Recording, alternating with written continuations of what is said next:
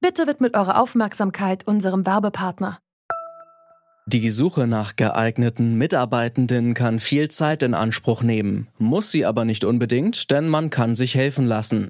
Zum Beispiel mit den Premium-Stellenanzeigen von Indeed, denn damit wird eure Stellenanzeige in der Suche sichtbarer und Bewerberinnen und Bewerber werden schneller auf euch aufmerksam. Indeed schenkt euch jetzt 75 Euro Startguthaben für eure Premium-Stellenanzeigen. Klickt dazu auf den Link in den Show Notes. Es gelten die AGB. Die Fallzahlen steigen nicht mehr an und deutlich mehr als die Hälfte der Bevölkerung ist vollständig geimpft. Viele Israelis feiern am Strand von Tel Aviv bereits ein neues Leben, dicht an dicht, ohne Maske, alles ganz legal. Das war die Tagesschau vom 25. April mit guten Nachrichten, denn in Israel haben Geimpfte und Genesene in den vergangenen Monaten schon zur Normalität zurückkehren können. Und das läuft auch ziemlich gut. Auch bei uns sind heute vom Bundestag Lockerungen für Geimpfte und Genesene beschlossen worden, aber das Konzept wirft auch Fragen auf. Ist es eigentlich wirklich sicher und ist das gerecht? Weil das Ganze ja schon andere vor uns ausprobiert haben, fragen wir uns heute, was können wir in dieser Sache von Israel lernen? Es ist Donnerstag, der 6. Mai. Mein Name ist Jonas Gretel. Hi.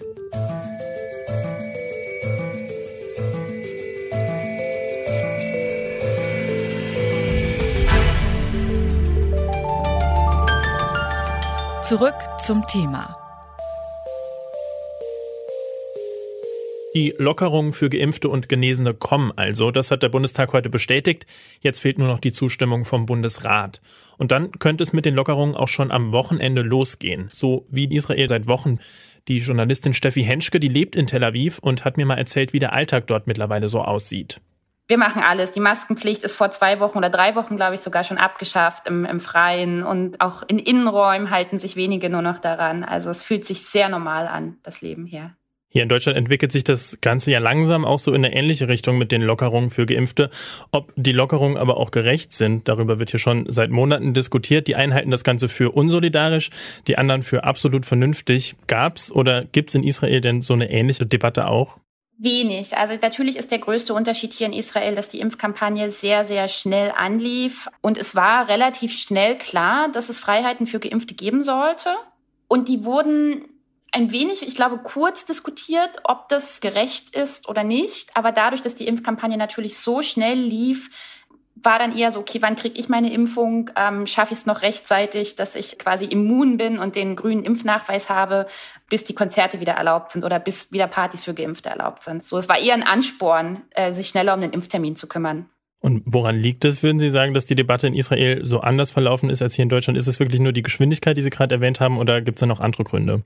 Dass Impfstoff da war, dass äh, so schnell geimpft wurde, ist der entscheidende Unterschied. Das würde ich schon sagen. Aber was ich auch wirklich festgestellt habe und auch in Gesprächen mit Experten festgestellt habe, es gibt ja eine tief verankerte Impfkultur.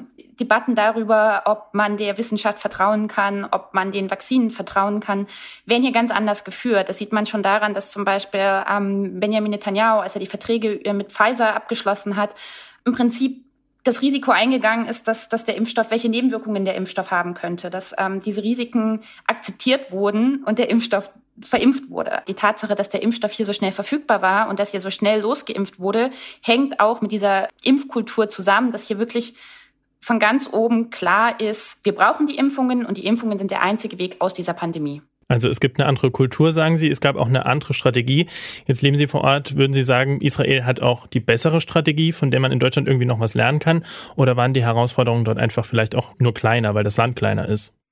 Das Land ist kleiner, aber wie man auch in den USA gesehen hat, dort impft man ja auch schneller oder hat man schneller geimpft als in Deutschland. Von daher ist es die Größe alleine nicht. Es ist ähm, definitiv ähm, eine Frage der Kultur, eine Frage der Herangehensweise. Und da könnte Deutschland schon einiges von Israel lernen, zum Beispiel Pragmatismus. War ja eine große Debatte, wie geht man mit übrig gebliebenen Impfdosen um. Wer haftet dafür? Äh, wer haftet dafür, wenn jemand geimpft wird, der nicht adäquat krankenversichert ist? Das war hier in Israel am Anfang auch gar kein Thema. Also Expats, internationale ähm, Korrespondenten wie ich, aber auch zum Beispiel Diplomaten sind am Anfang auch ohne Krankenversicherung hier geimpft worden. Und ja, es ist hier eine höhere Bereitschaft zum Risiko, äh, weniger Bürokratie und eine ausgeprägtere Konsequenz. Risikobereit und pragmatisch. So hat Israel es geschafft, seine Impfkampagne schnell umzusetzen. Jetzt hat sich die Lage schon lange entspannt. Aber wie sinnvoll sind solche Lockerungen für Geimpfte aus medizinischer Sicht? Das habe ich Ulrike Protzer gefragt. Sie ist Virologin und Direktorin des Instituts für Virologie an der Technischen Universität in München. Aus medizinischer Sicht wissen wir inzwischen, und da kommen auch viele Daten aus Israel, dass die erfolgreiche Impfung nicht nur davor schützt, dass man selber krank wird, also Covid-19 verhindert bei einem selbst, sondern tatsächlich auch sehr effizient vor der Übertragung des Virus schützt so etwa 80 bis 90 Prozent, 80 Prozent nach einer Impfung, 90 Prozent nach zwei Impfungen, hilft uns also die Impfung auch, die Verbreitung zu verhindern. Und das hilft natürlich nicht nur die Impfung, sondern auch, wenn ich das Ganze durchgemacht habe und mein Immunsystem dann von alleine das Virus abhält. Also Sie würden sagen, sowas wie der grüne Pass in Israel ist medizinisch unproblematisch. Medizinisch betrachtet kann man so etwas machen. Was man mit berücksichtigen muss, ist natürlich immer noch, wie lang hält diese Immunität an. Da wissen wir, dass die Immunität nach einer durchgemachten Infektion einfach doch wieder abfällt. Nicht so sehr, wenn man eine schwere Infektion hatte, da bleibt sie relativ stabil, aber wenn man nur eine leichte Infektion hatte, also mit geringen Symptomen oder vielleicht sogar gar keinen Symptomen, dann fällt die Immunität einfach nach sechs Monaten schon wieder ab. Deswegen empfiehlt man auch nach sechs Monaten dann doch nochmal zu impfen. Da reicht aber dann eine Impfung aus, um das Immunsystem sozusagen wieder aufzuwecken. Jetzt könnte man die Impfkampagne in Israel ja so ein bisschen als eine Art Pilotprojekt betrachten. Gleichzeitig hat Israel aber natürlich auch infrastrukturell ganz andere Voraussetzungen als Deutschland, ist ein viel kleineres Land, weniger Einwohner. Kann man das überhaupt vergleichen?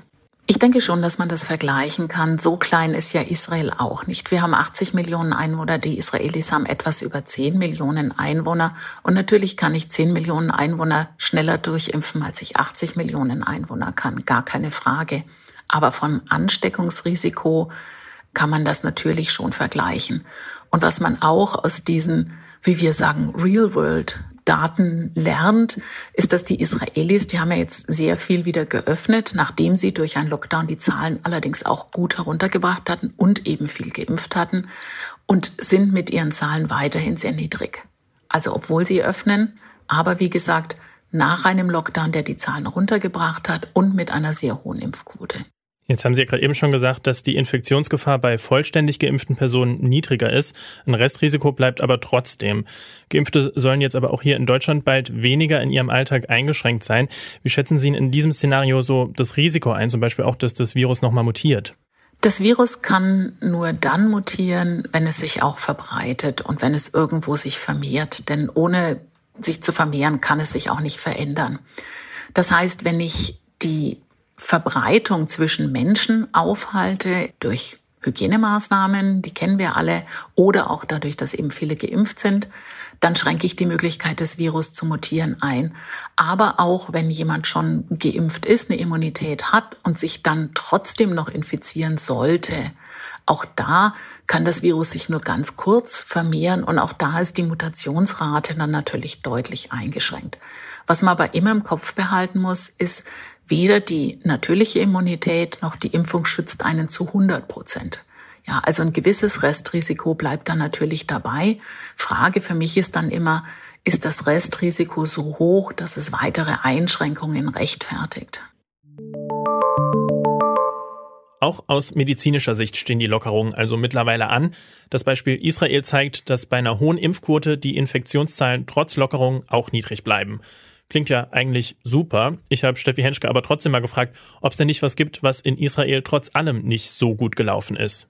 Was Experten und, und Medizinern, Virologen jetzt Sorgen bereitet, ist eben die schlechte Impfquote im Westjordanland und in den palästinensischen Gebieten. Während es in Israel um die 60 Prozent geimpft sind, sind es in dem Westjordanland glaube ich, drei Prozent, vier Prozent. Ähm, das ist nicht nur Verantwortung ähm, der israelischen Regierung. Da hängen viele ähm, Fehlentscheidungen seitens der palästinensischen Autonomiebehörde zusammen. Es gibt auch ein extrem großes Misstrauen in der palästinensischen Bevölkerung gegenüber dem Impfen. Aber das Problem bleibt eben, was, was nützt im Prinzip der hohe Impferfolg in Israel, wenn direkt bei den Nachbarn ja, das Virus weiter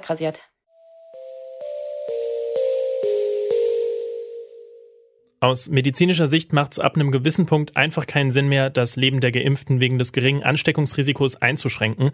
Zumindest für die israelischen Staatsbürgerinnen und Bürger hat das mit einer beherzten, schnellen Strategie gut funktioniert und hoffentlich bald auch hier bei uns.